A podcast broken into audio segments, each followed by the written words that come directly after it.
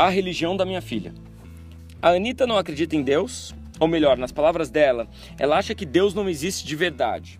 Como é que Deus existe se nunca ninguém viu ele? Ela me perguntou. Eu devia ter simplesmente concordado, mas eu resolvi estender o papo porque pai gosta mesmo de complicar as coisas. Um pai que não complica as coisas, na verdade não é pai, é uma visita, né?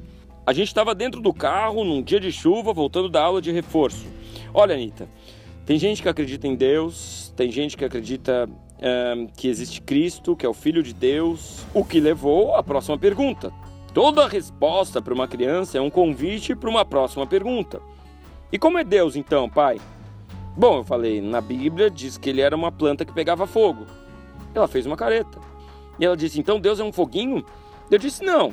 Teoricamente, veja bem, é uma planta que pegava fogo eternamente e que conversava com algumas pessoas escolhidas, no caso de Moisés, que é o cara que libertou o povo judeu.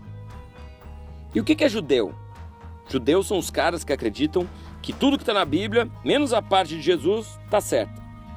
Para eles, o Bambambam, Bam Bam, filho de Deus, ainda não voltou para a terra para falar com as pessoas. Eles acreditam em Deus, mas não em Jesus. Quem acredita em Jesus é cristão. Tá, daí só tem essas duas religiões?